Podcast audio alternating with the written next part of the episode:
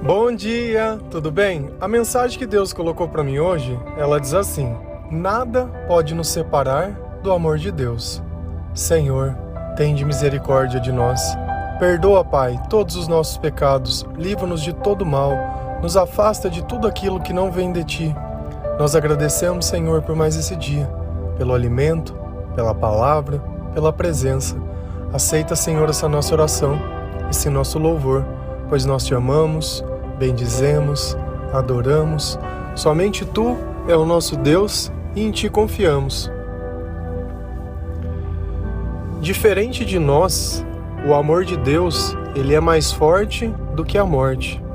Ele não dura apenas enquanto é do nosso interesse, ele dura por toda uma eternidade. A única coisa que pode nos separar do amor de Deus é nós mesmos. São as nossas escolhas, é o lugar que nós colocamos a nossa confiança, a nossa esperança. De resto, ninguém tem poder sobre isso. E diferente de qualquer outro amor, que é como se fosse uma troca, o amor de Deus, ele é um pouco diferente. Porque na verdade, quando nós falamos de amor, nós estamos falando de sentimento. E nós podemos sentir a presença de Deus através do Espírito Santo. Então, como eu sei que Deus está comigo? Através dos meus sentimentos. Falar de amor é falar de Deus. Tem algo que eu sempre me chamava a atenção. Quando eu vi alguém pregando sobre Deus, e eu leio na Bíblia, lá em Gálatas 5, sobre os frutos do Espírito, e eu vejo uma pessoa muitas vezes perturbada, tribulada, gritando, berrando.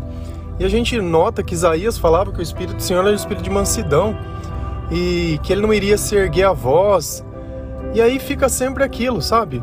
Eu procuro ver Deus quando eu encontro um sorriso, um sorriso genuíno, a alegria de você encontrar alguém, a força de um abraço, as palavras certas no momento certo.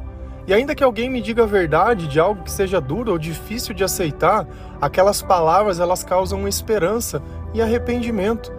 Diferente de muitas vezes nós conversamos com alguém e ela nos diz verdades, só que são verdades que nos machucam, verdades que no resultado prático da coisa não muda nada. Eu falar para uma pessoa que ela é isso ou que ela é aquilo e ela sendo, o que que isso ajuda? A verdade ela tem que seguir um caminho. Da mesma forma, Jesus quando ele diz se arrependam, ele diz venham a mim e ele diz que ele vai nos ajudar. É diferente. Isso é uma coisa que nós temos que compreender. O amor de Deus não se compara a nenhum amor que nós podemos sentir em vida. Talvez você tenha tido um filho e a primeira vez que você pega ele no colo te inunda um sentimento assim transbordante. Normal. Só que o amor de Deus, ele não se compara. Não se compara. Então nada que nós possamos sentir em vida se compara ao amor de Deus. E nada que possa acontecer em vida também pode nos separar desse amor, a não ser que nós o rejeitamos. Dessa forma, Deus ele não nos invade. Mas pelo contrário, se eu creio em Jesus, eu creio no Filho de Deus que ele veio à terra. Se a gente olhar lá em Romanos 8, versículo 38 e 39, a palavra do Senhor lá diz assim: Pois estou convencido de que nem morte, nem vida, nem anjos, nem demônios, nem o presente, nem o futuro, nem quaisquer poderes, nem altura, nem profundidade, nem qualquer outra coisa na criação será capaz de nos separar do amor de Deus que está em Cristo Jesus, o nosso Senhor. Então ficou muito bem claro que esse amor, a partir do momento que nós nos unimos a Cristo, ele vai permanecer em nós independente das circunstâncias. Enquanto eu continuar acreditando, clamando, buscando e confiando, esse amor ele vai continuar se manifestando em mim. Então não importa se você morreu, se nós morremos acreditando em Jesus Cristo, assim também ressuscitaremos com Ele. E olha que ele cita duas palavras: nem anjos, e nem demônios. Então nenhuma outra entidade celestial pode vir e arrancar isso de você. Olha que, que informação. Se Deus está em você, o demônio ele não pode te separar desse amor. E quantas vezes nós não damos mais poder ao mal, que é o amor de Deus, que é a presença de Deus.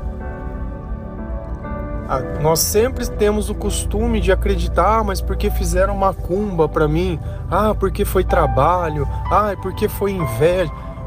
Se você está com Deus, você está blindado. Nenhum outro espírito, nenhuma outra entidade, seja ela de Deus ou não, pode invadir você ou pode pegar você. Você está seguro. Por isso que Deus fala sobre a proteção. Nós estamos protegidos com Ele. Você confia nisso? Você fez o Senhor como a habitação dele favorita? Outra coisa, nem o presente, nem o futuro. Não é o tempo que nos une ao Senhor, é a nossa fé. E a fé é justamente isso: é eu ver hoje no presente algo que vai acontecer no futuro e eu sei que aquilo vai chegar e que aquilo vai acontecer. Então, quando nós estamos com Deus, o tempo ele não existe. Você já passou pela experiência de conhecer uma pessoa hoje e parece que você conhece ela há anos? Por quê? Porque aquela pessoa, de alguma forma, ela tá na sua vida baseado na, nos planos de Deus e nos princípios de Deus. Então o tempo ele se torna insignificante. Na palavra Deus diz que um dia é como mil anos.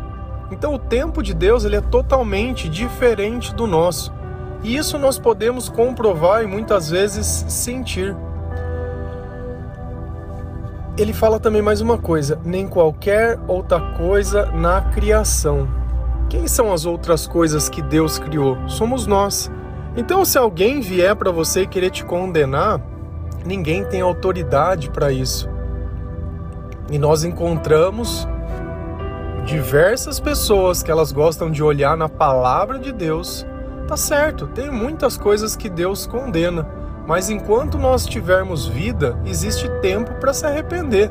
Então eu não posso olhar para você hoje e falar, olha, você vai para o inferno, porque você, eu tô te condenando. Eu não tenho esse direito. Eu posso dizer para você sim, como eu disse, olha, experimenta um pouco, tenta ler a palavra, tenta orar, tenta caminhar. Eu acho que Deus, quando Ele entra na nossa vida, Ele se revela quem Ele é. E nós confiamos muitas vezes naquilo que nós sentimos quando o que nós sentimos é bom. A partir do instante que eu costumava ficar triste, aquela tristeza já não existe mais, que eu costumava ser uma pessoa descontrolada e aquilo não existe mais, uma pessoa que reclamava e não reclama mais, sabe? Eu troco o extremo de um extremo negativo para um extremo bom. Então, isso vai me dando a certeza que eu posso modificar outras coisas da minha vida. Às vezes a gente acha que só porque alguém diz que aquilo é errado, que eu simplesmente vou ter força para lutar contra o pecado. Não. Se eu tivesse essa força, é sempre foto, sempre no mesmo pensamento. Se nós pudéssemos fazer sozinho, qual o sentido de Deus? Se eu pudesse enfrentar o pecado sozinho, se ele não me dominasse, se a minha natureza não fosse ele, para que, que teria Deus? É uma escolha? Ah, não, eu prefiro fazer com Deus? Não, eu prefiro fazer sempre porque. Ou Sozinho a gente não consegue. Sozinho não dá certo. Sozinho a gente não sente. Sozinho dói. Sozinho dói. E a solidão, nós já conversamos sobre isso, não é pessoas. Solidão é sentir a falta da presença de Deus. Nós nascemos e temos um chamado de amor. Quem é amor? Deus é amor. E a partir do instante que nós estamos unidos com Deus, nós permaneceremos assim por toda a eternidade. E é justamente isso que essa passagem, que essa passagem ela retrata, que não importa as circunstâncias, não importa quem, nem se ele é celestial, nem se ele não é. Nenhuma pessoa pode arrancar a sua fé de você. Por isso que Deus, ele diz que lá em Efésios 6, quando ele começa a compor a armadura, ele dá diversos indícios das coisas que podem proteger os nossos pensamentos, o nosso corpo, o que vai ser a nossa espada. E ele não nos deixou sozinho nessa batalha espiritual, muito pelo contrário. Muito pelo contrário. Se a gente ir lá em Salmo 139, do versículo 7 a 10, ele fala muito sobre essa presença de Deus na nossa vida, independente do lugar que nós estivermos. Então, enquanto Deus estiver dentro de nós, não importa onde nós estejamos, ele vai permanecer dentro de nós. Para onde poderia eu escapar do teu espírito?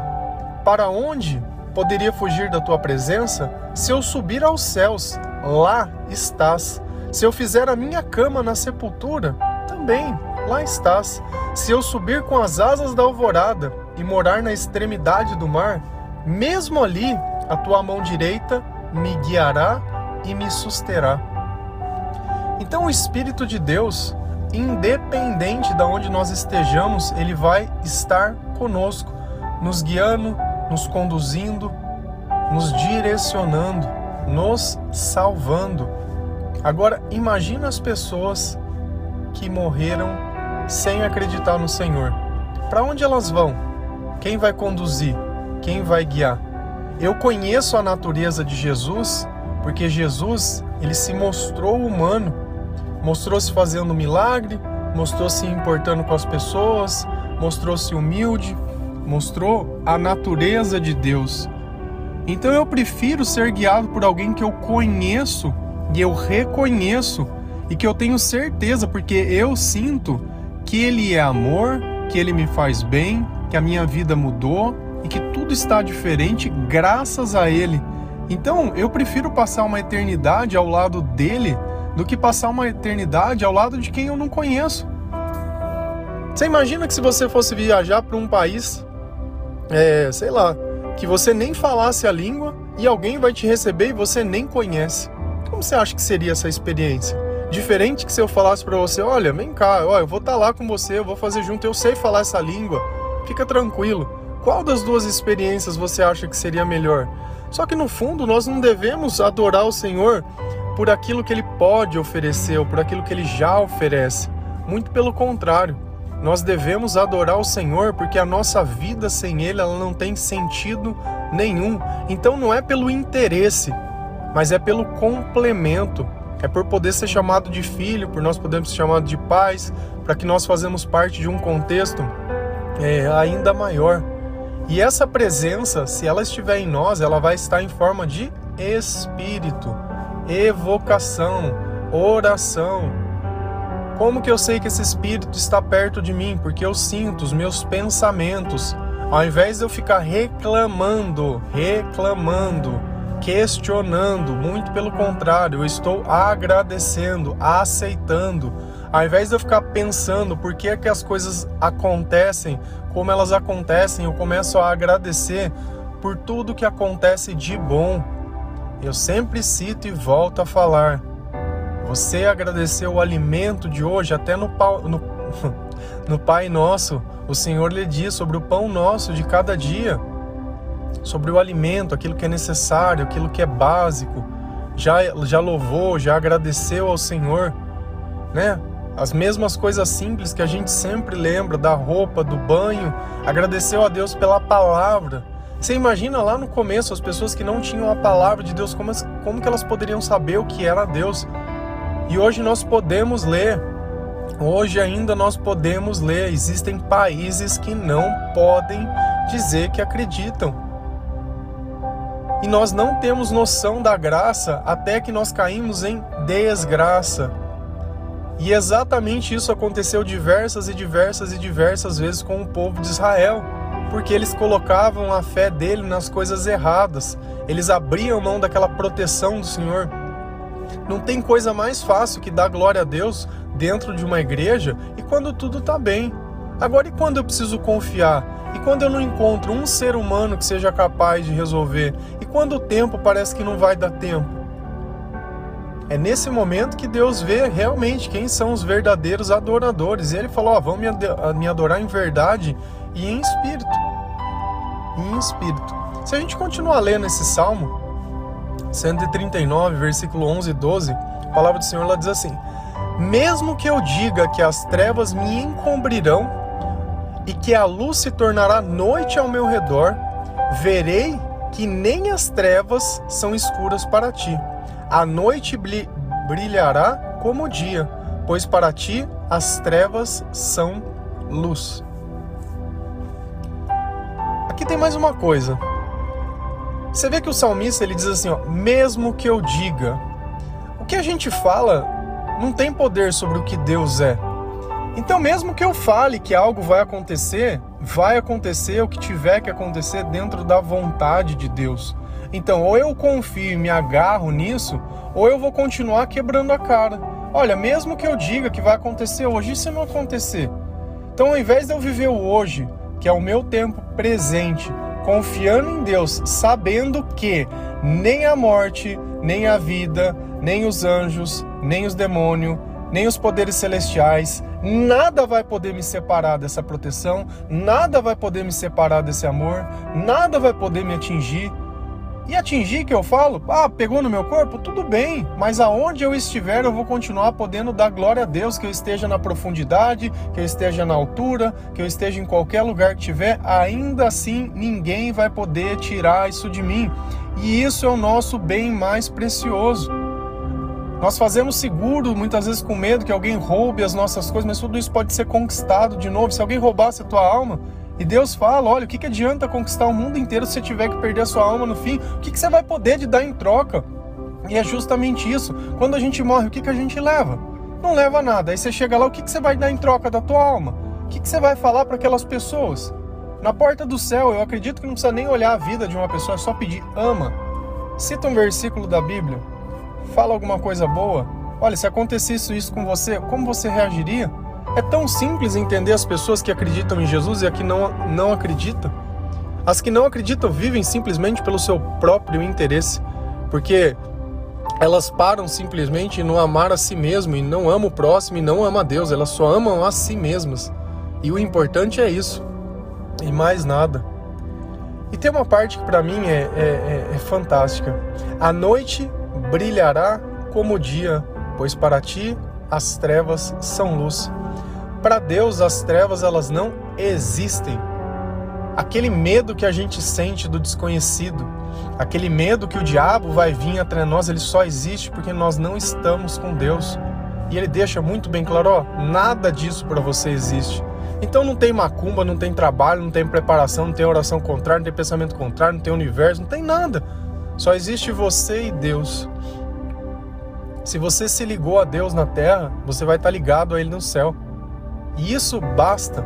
E isso deveria ser o suficiente para todas as pessoas e para tudo que nós fazemos. Eu sei que às vezes é difícil a gente entender todas essas coisas, entender um amor tão grande, um amor que não depende de circunstâncias. O inferno ele existe para quem não se arrepende para quem nega o nome de Deus, para quem não quer se unir a Ele.